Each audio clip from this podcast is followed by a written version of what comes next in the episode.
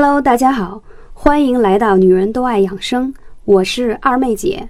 我推崇的美容养生方法是不吃药、不打针、不开刀的美容养生方法。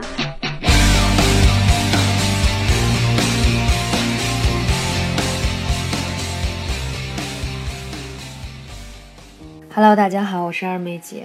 那在这冷冷的寒潮来袭的时候，是不是很多伙伴们都面临着？怎么知道自己是真的发烧了还是感冒了？那今天我们就想来讨论这个话题。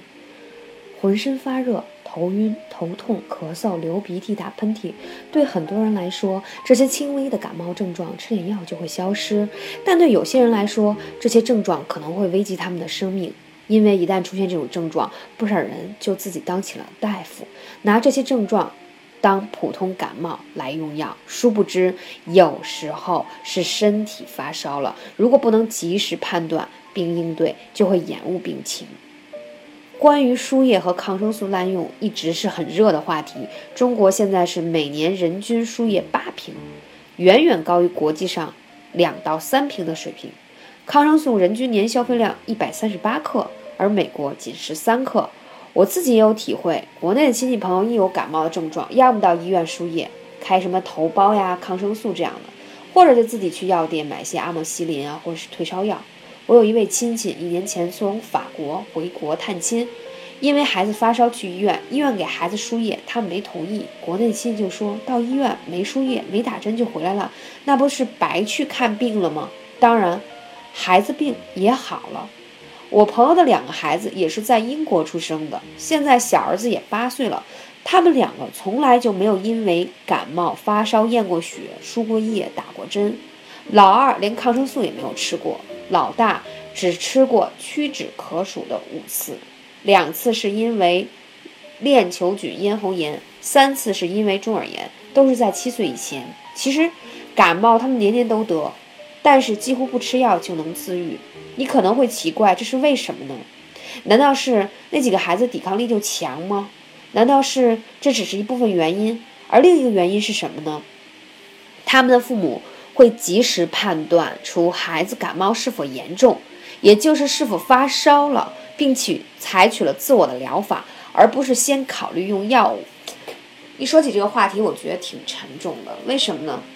嗯，因为国外的孩子和家长对于，呃，自我的预防、保护和保健的意识远比国人要高很多。我并不是崇洋媚外，只是说，尤其是在孩子的用药方面，我刚才拿出这些数据，大家都可以从度娘上可以看得到，这些，嗯，看上去很让人触目惊心的数字，它确实是真实存在的。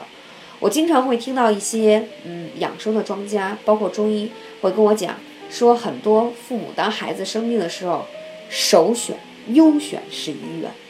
这句话听上去貌似没有什么问题，但殊不知，其实有些症状你是可以判断的。比如说，孩子在小的时候，他可能是因为受了一些风寒，就有一些轻微的流鼻涕，这时候家长就有点手忙脚乱，就开始给乱吃药了。殊不知，可能给他喝点开水、热水，让他睡上一觉，或者用一些小儿推拿的方法。或者再用一些芳疗的方式啊，就是精油的一些方式等等这些，它可以让小孩子有很好的治疗治愈的作用。因为每个人，即使他是宝宝，他有自身的免疫力，只要他不是病毒引起的，这是前提啊。如果说是真是流感的病毒，或者我刚才也有讲到，说我国外的朋友，他是因为一些链球菌呀，包括一些很多人得支气管炎症，都是有一些病毒在里面而导致的。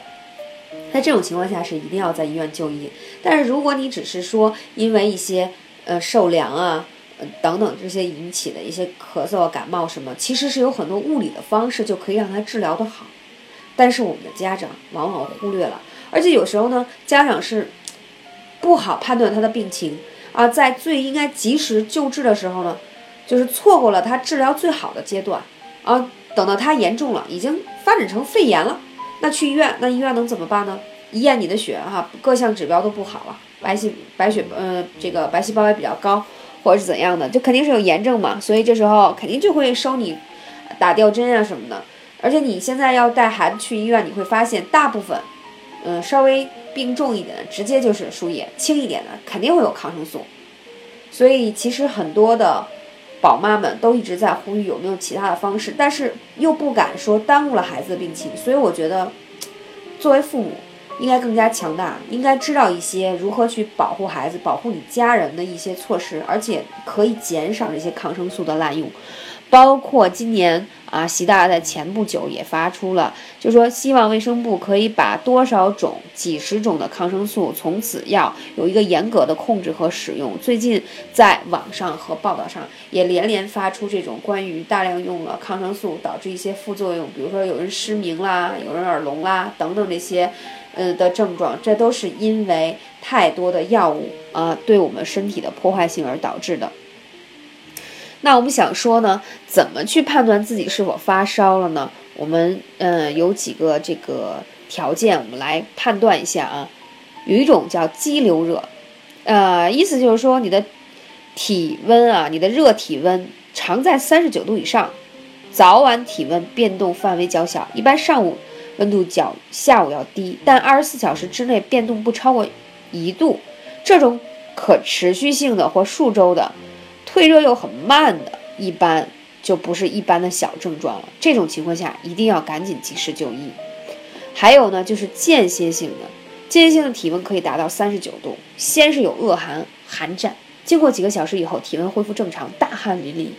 之后呢，数小时或几天之后，体温又突然升高，反复发作，如此高热与无热交替出现，称之为间歇热。这种临床。通常会认为你会有化脓性的啊，或者是说有热疾啊，包括一些肾炎，所以这些也是要及时就医的。所以我在说几个比较明显的体征啊，来判断你到底是不是已经出现了明显的呃炎症引起的这种热症，然后要马上就医。很多家长当然了，在孩子小的时候特别担心他由于持续高烧嘛，所以会呃把孩子的这个。脑子呀会烧坏呀，或者说有一些负面的东西。二妹姐在这里讲，并不是说啊生病了不要吃药，不要打针啊，就活生生看着宝宝跟那儿自己去抵抗。我们要有一些呃自我的保健意识来判断，是吧？你比如说，在宝宝这个刚有点轻微流鼻涕、咳嗽的初期，那在这个时候赶紧可以用一下艾灸，给大给孩子灸一下他的什么，嗯，大椎、风池啊这样的穴位很重要。是为了让他排出这个寒症的，可以配合一些小儿推拿的这个手法，对吧？再配合喝喝一些热水，然后让他很好的睡觉，等等。这是从中医的角度来说。嗯，那还有一些西方的方式，就是说可以在他的初期配合一些芳香精油，比如说这些精油当中有一些薄荷呀，啊，尤加利呀。啊，螺纹沙叶它本身都是对呼吸道系统有很好的消炎的作用，可以点在香薰炉里的，或者是滴在孩子的衣领处，让他这个呼吸起来就可以有很好的消炎抗菌的作用，对吧？这是在初期。如果说通过艾灸也好，或者通过一些精油的方式发现，哎，病情没有得以控制。在二十四小时之内没有好，反而更加加剧了恶化。那在这时候及时就医那是必须的。而且呢，如果你发现有效果，那说明什么？孩子不是由于病毒引起的，就是一个轻微的冷热空气。因为孩子比较小嘛，所以这时候就容易引起这种啊反应。人嘛都会有一些应激的反应啊，包括成人也是一样。其实，在冬天的时候，因为最近寒潮真的很恐怖啊，连广州都是。百年不遇的下冰雪，所以你想想，这样的情形下怎能不会感冒发烧呢？那在这种情况下怎么办呢？那一定要是多做一些艾灸的穴位，让我们的阳气蒸腾起来啊！这样的话，对你自身有一个很好的免疫力。你像我经常会跟大家说的大椎穴啊，它是至阳之穴，而且呢，大椎跟风池的。左右开弓，它会对你的这个感冒和发热引起的效果非常的好。可能你会做完艾灸以后，你会发现，哎呀，你感冒发热的症状更加加重了。这是为什么呢？是因为你体内的风邪抵不住外邪，所以才会产生生病。那在这时候呢，你需要更多的阳气，也就是正能量给予补充。所以当你做了艾灸之后呢，你体内的邪气啊，跟外界的这个艾灸的正能量在 PK 当中。所以它就会发生一些反应，就是导致你可能流鼻涕加重、咳嗽加重啊、发热加重，这都是很正常的一种排异的反应。但你如果持续灸，它会把你体内啊遭到这些风邪都会排出来，所以它是一个天然的方式。其实大家有没有听过有一句俗话叫“感冒吃不吃药都是一周好，其实它都需要有一个症状，都需要有一个过程。所以我们怎么去应对它和配合它，然后积极的提高我们自身的免疫力，这是非常非常重要的。还有之前啊，我在那个课堂当中也跟大家分享过，说每天晚上要多泡脚。其实如果你说你在家里做艾灸不方便，那在你感冒的时候，我建议你一定要煮一锅浓浓的艾绒汤，非常非常的有效啊！一定要让它没过你的脚踝，起码要泡半小时以上，而且要穿厚一点的衣服。为什么呢？因为呢，你用普通的热水泡脚，你也是热，但是因为艾灸煮完之后呢，它本身阳气是给你在不断的补充阳气，同时你在泡艾绒的这个。嗯，热水当中呢，它会帮你把体内的一些风邪排泄出去，所以你会发现，你或许觉得你的胸口、脑顶都在出汗啊，这是非常有效的。而且尤其是胃寒引起的感冒，这时候你会觉得，即使你在泡脚的时候，你的胃里都有像小太阳一样的温暖啊，这些都是二妹姐亲身经历过，而且也分享给周围的朋友，屡试屡爽。